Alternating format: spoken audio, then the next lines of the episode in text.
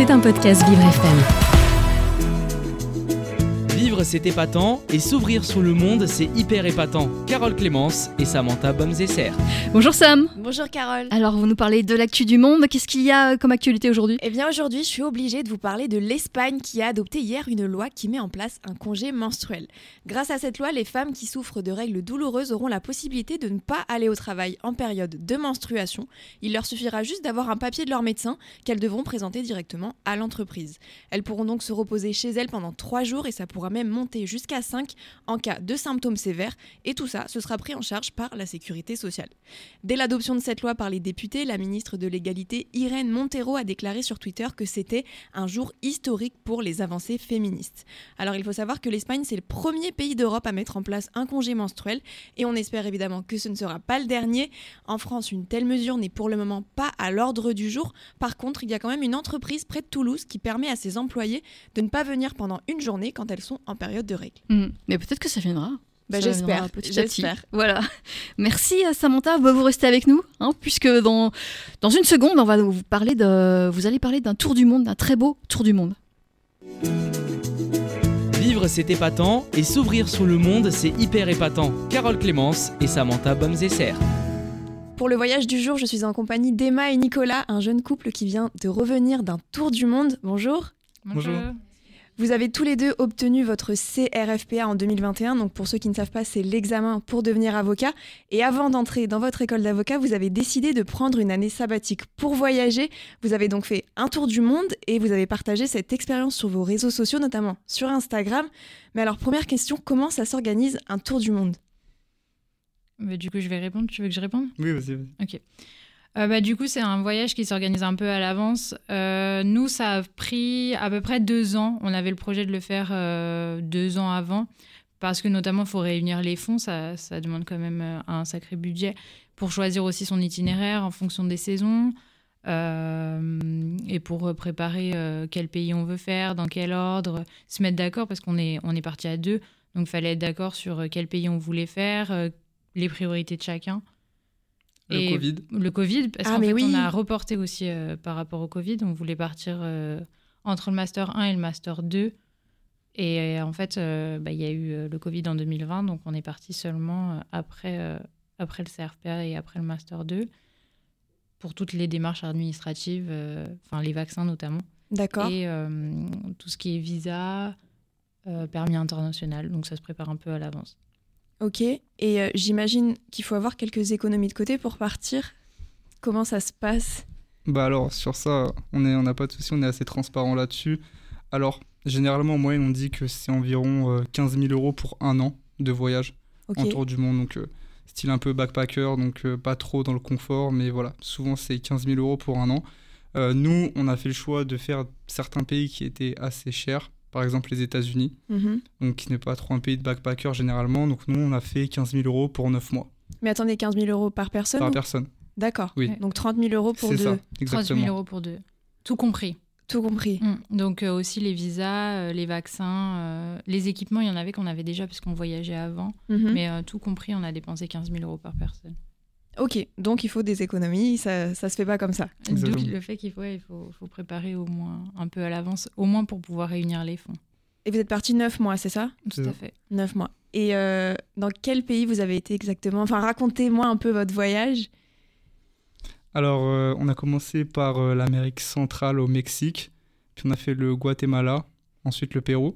Mhm. Ensuite, on est parti sur la côte ouest des États-Unis qu'on a, qu'on a fait en van. Ok. Voilà. Ensuite, on a pris la direction de, de l'Asie. On a fait euh, le Vietnam, la Thaïlande, les Philippines. Il me semble que c'est tout pour l'Asie. Non, on a fait euh, l'Indonésie aussi. Indonésie aussi, oui, évidemment. Indonésie. Ouais, et une partie de la Turquie qui est en Asie aussi. Ok. Après l'Europe et, euh, Et ensuite, et ensuite on a fait la- le Moyen-Orient avec la Jordanie et la Turquie. Ok. Ouais. Ça fait combien tout ça en tout? Ça fait 11 pays, il me semble. J'avoue qu'on n'a pas compté. Je crois que c'est 11. Et dans chaque pays, vous restiez combien de temps environ? Environ un mois.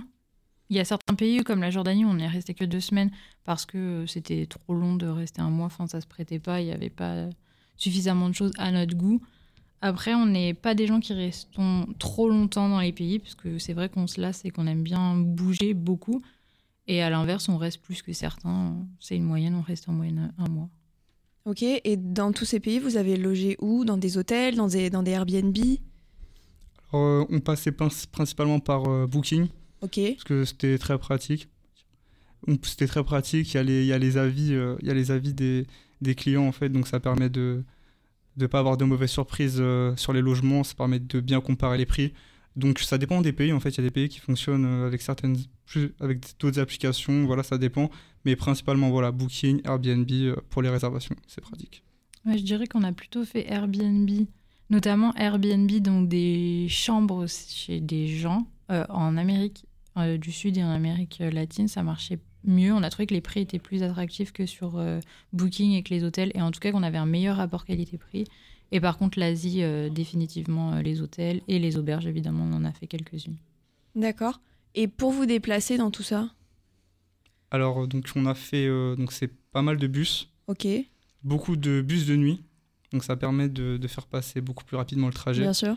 Parce que souvent, euh, que ça soit en Asie ou en, en Amérique du Sud aussi principalement, c'est vite euh, 12, 13, 15 heures. Je crois qu'on a fait 24 heures de bus une fois, On a fait 27 heures. euh, 27 aussi. heures. Au Mexique, ok. Ouais. Donc euh, voilà, faire le, le trajet de nuit, ça permet déjà de faire passer euh, mieux le trajet. Donc on faisait un maximum ça, sinon euh, voilà, c'était principalement ça. Donc l'avion évidemment euh, pour relier certains pays. Mais sinon, ça a été le, principalement le bus ou des shuttles, des, voilà, des petites navettes. Les navettes, ouais. Les shuttles, c'est pour euh, l'Amérique, euh, l'Amérique du Sud et l'Amérique latine. C'est Et des- pour les États-Unis, vous avez loué un van, c'est Oui, ça? Voilà, en effet, là pour le coup, c'était que en van. Donc on a loué le van pour euh, trois semaines Ok. et on a fait les, les parcs nationaux euh, de l'Ouest américain. Ah, ça, c'est magnifique. juste incroyable. C'était, euh, bah, je pense que c'est notre, on est d'accord pour dire que c'était notre meilleur souvenir du voyage. Parce qu'en van, tu as cette liberté que, que tu n'as pas forcément avec les horaires des bus, etc. Là, vraiment, tu, tu cherches l'endroit où tu vas dormir et tu, voilà, tu, tu campes, tu fais ton repas et puis c'est vraiment la liberté, quoi. C'est vraiment la liberté. Ah, ça veut dire qu'aux États-Unis, vous n'aviez pas d'hôtel prédéfini ou de Airbnb Du tout. Du tout, c'était vraiment, on, on cherchait sur l'application, on avait une application euh, où il y a des spots que les gens y, y donnent. Et ensuite, bah, voilà, faut chercher le, le bon spot, le bel endroit pour dormir. Et ensuite, euh, bah, c'est libre, libre à nous de, de s'installer là pour la nuit et de manger, et puis voilà, de contempler les étoiles. D'accord. Et justement, j'allais vous demander votre meilleur souvenir, mais vous avez devancé ma question. Mais à part les parcs nationaux, qu'est-ce qui vous a, je sais pas, le plus impressionné? Enfin, à mon avis, il y a des tonnes de choses, mais euh, dites-moi. Bah, je dirais que déjà, il y a une, euh, enfin, une chose qui nous a marqué euh, tous les deux, c'est on a gravi euh, le volcan Acatenango au Guatemala pour voir le volcan qui se trouve en face, qui est le El Fuego, en éruption pendant toute la nuit. Donc ok. on a fait 5 heures de montée, 2 heures euh, le lendemain matin à 3 heures du matin jusqu'au sommet de la Catenango et on est redescendu le lendemain matin euh, pour, euh, pour la fin de, de ce trip. Mais du coup, on a... Et on ça, valait le coup? Ah ouais, c'était hyper dur, mais euh, c'était génial. Je pense que c'est notre meilleur souvenir parce que c'est incroyable. On est là, euh, à voir un volcan en éruption, il y a le sol qui tremble sous nos pieds, euh, ça a fait un bruit fou. Et surtout, on y était pendant la saison des pluies, le début de la saison des pluies. Quand on est arrivé, donc on arrive à environ vers 14-15 heures sur euh, le camp, et on voyait rien, il y avait énormément de nuages, on n'apercevait pas le volcan en face. Et donc on avait tous un peu perdu espoir. Et puis finalement, au moment où on ferme nos tentes pour aller se dormir en se disant qu'on le verrait pas, tout s'est dégagé d'un coup et on a eu un spectacle magnifique toute la nuit. Ok. Waouh, ça devait être, euh, ça devait être impressionnant. Ouais, c'était magnifique, Ouais, inoubliable. Ouais, c'est- je, je pense que rien ne détrônera euh, cette expérience. C'était dur et la récompense était belle. Ouais, il y a le côté physique aussi qui fait que forcément on profite euh, d'autant plus une fois qu'on est là-haut, plutôt que voilà, ce soit juste un, un taxi qui nous dépose juste devant, qu'on Oui. regarde et puis voilà. Là vraiment, le fait de gravir pendant 5 heures avec les sacs à dos, euh, voilà, avec toute l'équipe, c'était c'est l'expérience dans son ensemble aussi qui est vraiment inoubliable. Et donc, vous- là, ça, vous avez fait ça en groupe? C'est ça, on était environ 25. Ok. Ouais, est Avec des par guides. une agence. Parce qu'évidemment, il faut gérer l'altitude. On monte assez rapidement. On est... le, camp de... le camp où on dort se trouve à 3000, euh, 3800, il Non, me semble. 3400. je 3400 mètres. Mhm. Donc il faut savoir gérer l'altitude. Il peut y avoir des gens qui, qui ont des problèmes euh, avec l'altitude. Ça peut faire des maux de tête. Je crois qu'au poumon aussi, il peut- les gens peuvent avoir euh, des problèmes respiratoires, etc. Donc c'est bien d'avoir des guides Puis aussi, ils font le, le repas et ils s'occupent très bien de nous. D'accord. Et euh, est-ce que ce voyage, il vous a changé Alors, c'est une question assez difficile à répondre, mais euh, je dirais que je ne sens, je me ressens pas changer euh, un autre homme, mais euh, je pense que quand même, déjà, on apprécie beaucoup plus le confort qu'on a en France par rapport à ce qu'on a vu ailleurs, parce que voilà, la pauvreté, on l'a, on l'a vu, on l'a vu tous les jours. On se rend compte que voilà, on a de la chance d'être ici. Où ça, par exemple?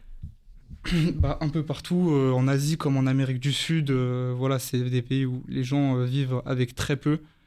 Et donc, bah, ça fait vraiment relativiser sur, sur notre confort à nous en France et bien sur la chance qu'on a d'être ici. Donc, ouais, dans tous les pays, on l'a franchement ressenti, hein, parce que dans tous les cas, un exemple, un exemple qui peut paraître bête, mais l'accès à l'eau potable, Mhm.